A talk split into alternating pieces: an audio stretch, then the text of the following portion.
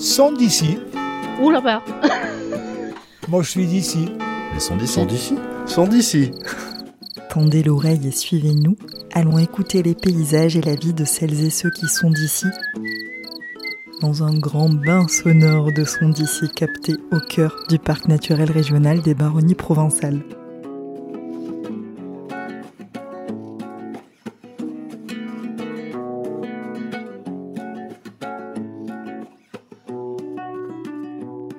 En apparence de vieille pierre, un passionné d'histoire, de géographie et d'ethnologie, et voilà toutes les clés pour comprendre l'histoire de nos campagnes et de nos bâtisses.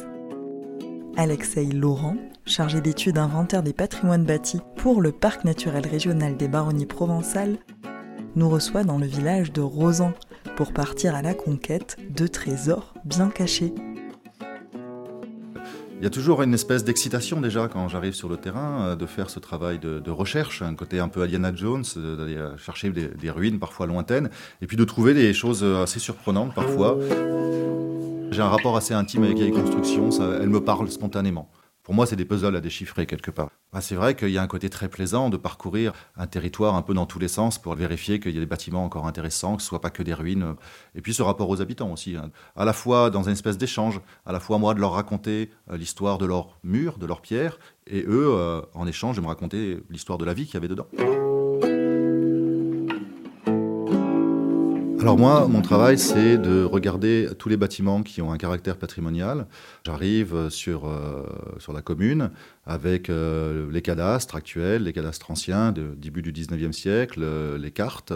C'est à la fois l'idée de conserver la mémoire des choses au tenté où je passe, et puis après de synthétiser cette connaissance pour comprendre quoi ils servaient, comment ils étaient reliés sur le territoire, etc. Finalement, moi, je résumerais plutôt mon travail comme faire de la géographie historique, c'est-à-dire de, de prendre le prétexte du bâti pour comprendre un territoire, de conserver à la fois la mémoire des choses et la structuration euh, du territoire, la spatialisation des choses. Pour savoir où sont ces ces constructions perdues, les plus lointaines, souvent des cabanes en pierre sèche par exemple, ça peut être aussi peut-être les bornes de limites de territoire, j'ai besoin de gens qui sont mes informateurs en fait, qui connaissent le territoire parce qu'ils le parcourent pour diverses raisons, hein, où sont paysans, bergers, chasseurs, et puis qui sont en mesure de venir, ah bah là-bas, il y, a- quelque chose qui, euh, je ne sais pas ce que c'est, en tout cas ça vaudrait le coup que tu ailles voir. Donc moi, mon travail quand je suis sur un territoire, c'est d'aller voir le maximum de choses, donc euh, aussi d'aller apporter une expertise sur des choses qui sont cachées, qui sont beaucoup plus modestes, issues des plus humbles, pour lesquelles on n'a aucune archive, et on a des choses plus perdues dans la campagne. Et c'est comme ça, par exemple, que j'ai rencontré euh, Alain, qui est chasseur, hein, un chef euh, d'une équipe de chasse sur la partie haute de la commune, et puis là, qui m'a recontacté parce qu'en fait, il s'est rappelé qu'il y avait euh, une cabane qu'il ne m'avait pas montrée, et puis bah, il aimerait bien en savoir plus, et qu'on aille voir ça ensemble.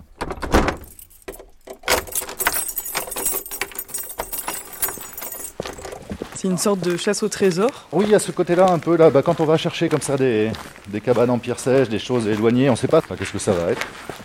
Et euh, oui, on va, on va voir. Il y a ce côté un peu euh, de découverte, de ne pas savoir euh, à l'avance qu'est-ce qu'on va trouver.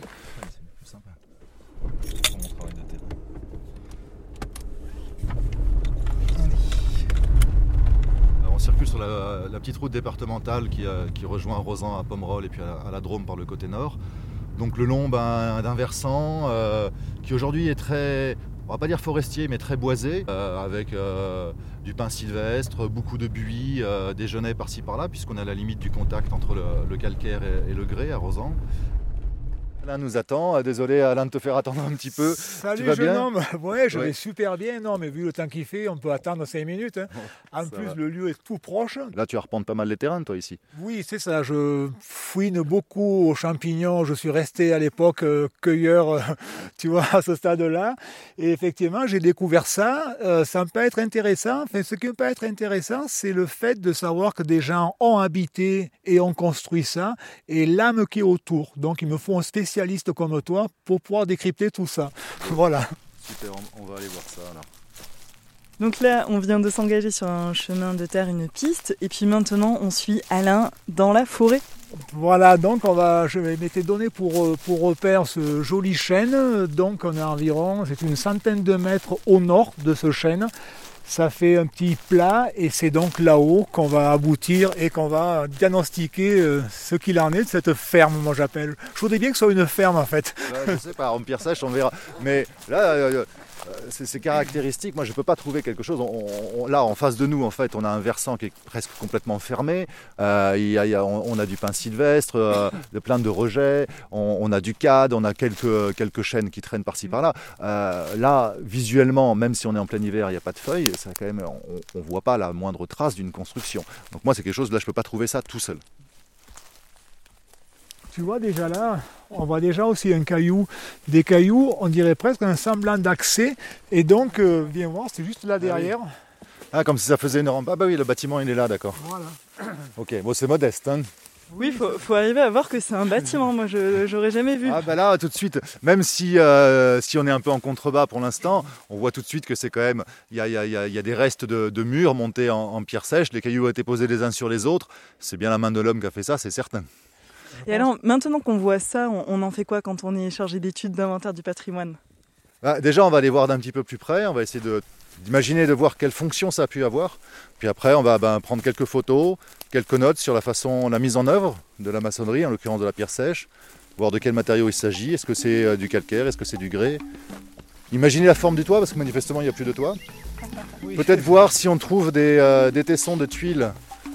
En somme, vous êtes un détective du patrimoine. Ouais, détective, je sais pas, c'est euh, des sortes d'enquêtes. Euh, oui, peut-être. Bah. on se trouve quand même dans une enceinte euh, très ruinée, d'une vingtaine de mètres carrés, avec des roches grises partout sous nos pieds. Alors oui, très ruiné, tout est relatif à mon sens. Parce qu'en fait, effectivement, on a des murs qui sont pas très hauts, à tout casser 1m50, 1m60 de haut. Le mur côté talus est éboulé, effectivement. Par contre, tout le reste, en fait, n'a quasiment pas bougé.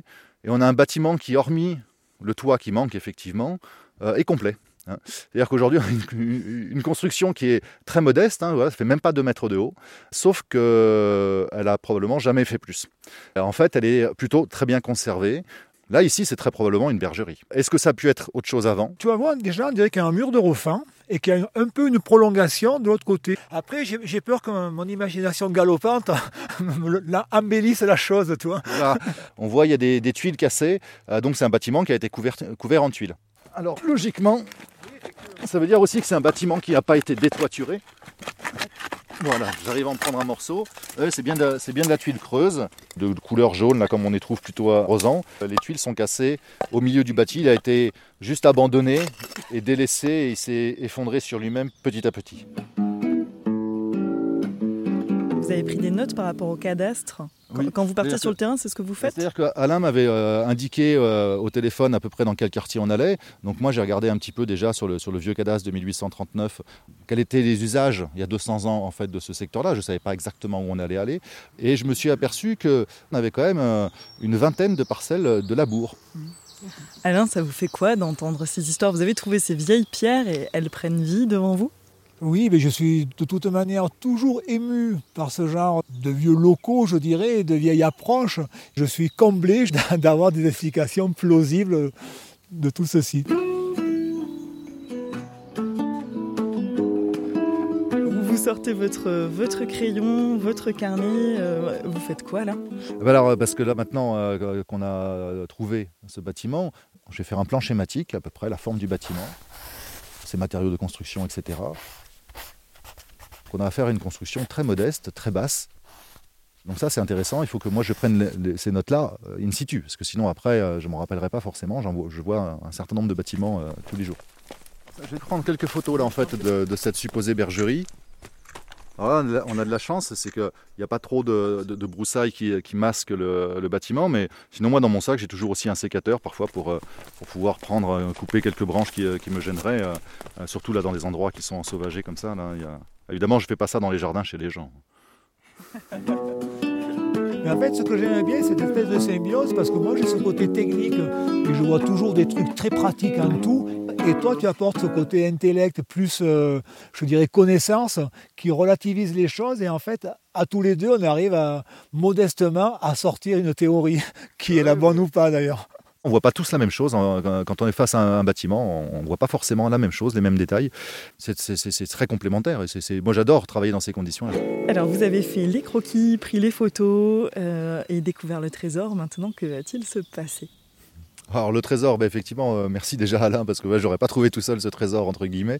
Là, c'est vraiment des choses qui sont pas sur les cadastres, qui sont pas sur les plans. Euh. Pour euh, une partie des bâtiments qui sont les plus intéressants, je vais rédiger des dossiers d'architecture qui sont après versés sur le portail de la région Sud PACA, en l'occurrence pour la commune de Rosan, puisqu'on est dans les Hautes-Alpes.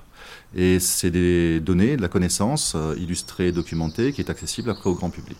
Parallèlement à ça, évidemment, quand je suis sur le travail de terrain sur une commune, mais je J'organise des, conférences, des restitutions auprès des habitants pour leur raconter ce que je trouve, ce que je suis en train de trouver, ce que j'ai trouvé. Ça dépend des moments de l'étude.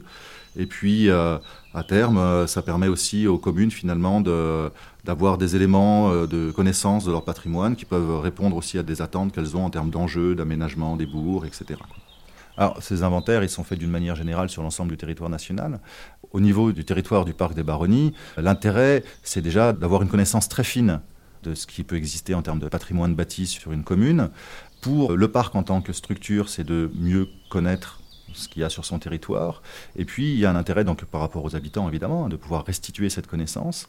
Et puis après, au niveau plus régional, ça permet de comparer avec des choses qui ont pu être étudiées, par exemple, du côté du Verdon ou d'autres parties de la Haute-Provence, pour ce qui nous concerne ici. En tout cas, Alain, merci beaucoup. C'est vraiment chouette de m'avoir rappelé là, pour me signaler cet ensemble là, que tu connaissais. Très intéressant. Mais écoute, c'est vachement sympa. Merci à toi aussi et à ta mission auprès du parc qui met les gens du cru directement en action. Euh, maintenant, on va redescendre puis euh, aller travailler sur euh, d'autres types de constructions. On est retourné dans le bourg de Rosan. On va passer par ce passage couvert, là, un androne, tout à fait caractéristique là, des agglomérations des baronnies. La rue du passé, un petit tunnel. C'est ça, un petit tunnel, des escaliers, un passage couvert en fait. Un petit passage secret pour descendre euh, dans Rosan. On va aller euh, chez Olivier. Il y a des choses que je voudrais vérifier dans sa maison. Olivier, ça vous fait quoi qu'Alexei rentre dans votre maison et vous donne des informations sur votre habitation? C'est passionnant, alors euh, d'autant plus que nous, on a acquis cette maison il y a une dizaine d'années, on n'est pas du tout originaire d'ici. Savoir qu'il y a eu de la vie et comment et pourquoi, ben ouais, c'est enrichissant. Ce que j'aimerais bien, c'est pouvoir retourner dans ta cave en fait. Peut-être que c'était une écurie qui dépendait du château de Rosan. Je te fais visiter ma cave avec plaisir, mais je t'interdis de dire que j'habite dans une écurie, enfin. Là, donc, on fait le tour de la maison, on rejoint le chemin des jardins. Ce qui est intéressant, et là, Alexei, il est évidemment de bon conseil. On n'a pas forcément les, compétences pour savoir de quoi il s'agit.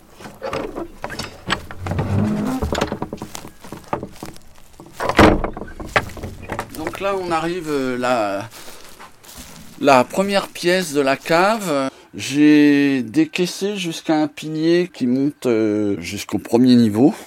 Euh, qui sert en fait à conforter les poutres. Et parfois, ça monte jusqu'à la charpente en fait. D'accord. Parce que ça pourrait être une ancienne cuve à vin éventuellement.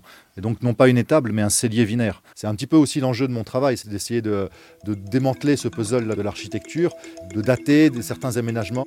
On passe par des petits couloirs. Alexei, les gens vous laissent facilement rentrer chez eux la plupart du temps, oui. Les gens sont curieux de leur bâtiment, sont curieux de l'histoire. Euh, j'arrive pas forcément à leur en raconter plus, mais il y a souvent cet échange. Je leur raconte euh, des choses qui, ou bien qu'ils avaient entendues parfois, ou des choses qu'ils avaient oubliées, ou bien des choses qu'ils ne méconnaissent totalement parce qu'on n'y a accès qu'en farfouillant dans les archives et puis en ayant cette lecture archéologique du bâti, en essayant de vraiment de décortiquer les constructions les unes après les autres. Ouais, il nous a raconté euh, des belles histoires tout devenait plus clair. C'est vraiment important pour moi de transmettre en fait ça, cette réappropriation finalement d'un territoire quotidien euh, auquel les gens ne font pas forcément attention parce qu'ils passent là tous les jours et ils en font plus qu'un.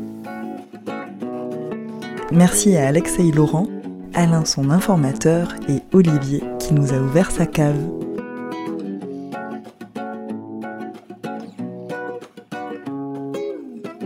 Ce podcast est réalisé par Alice Roy, Onde Sonore produit par le Parc naturel régional des Baronnies provençales, avec le soutien des régions Auvergne-Rhône-Alpes, Sud-Provence-Alpes-Côte d'Azur et des départements de la Drôme et des Hautes-Alpes.